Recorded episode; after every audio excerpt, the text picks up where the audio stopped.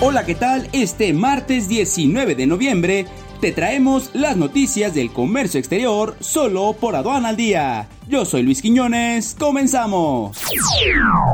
Nacional. La secretaria de Economía, Graciela Márquez Colín, comentó que el aumento del 16% al salario mínimo general en todo el país y el crecimiento al doble del salario mínimo en 43 municipios de la frontera norte, así como los apoyos sociales, incrementaron el poder adquisitivo de la población y ello se reflejó positivamente en las ventas durante el buen fin.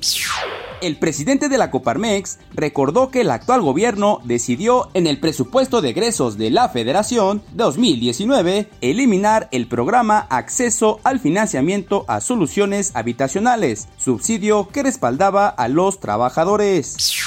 Mario Delgado, presidente de la Junta de Coordinación Política de la Cámara de Diputados, y Alfonso Ramírez Cuellar, presidente de la Comisión de Presupuesto, informaron que en el presupuesto de egresos de la Federación 2020 habrá incrementos en los programas de pensión para los adultos mayores, para discapacitados, sembrando vida y jóvenes construyendo el futuro.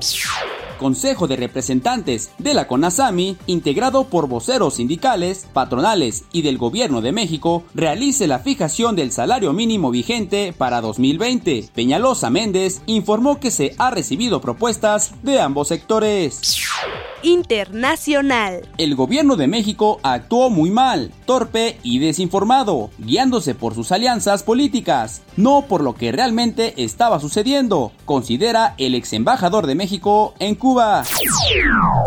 Muchas gracias por habernos acompañado con estas notas informativas. Los esperamos el día de mañana con más información solo por Aduana al Día. Hasta la próxima. Este es un servicio noticioso de la revista Estrategia Aduanera. Aduana al Día. EA Radio, la radio aduanera.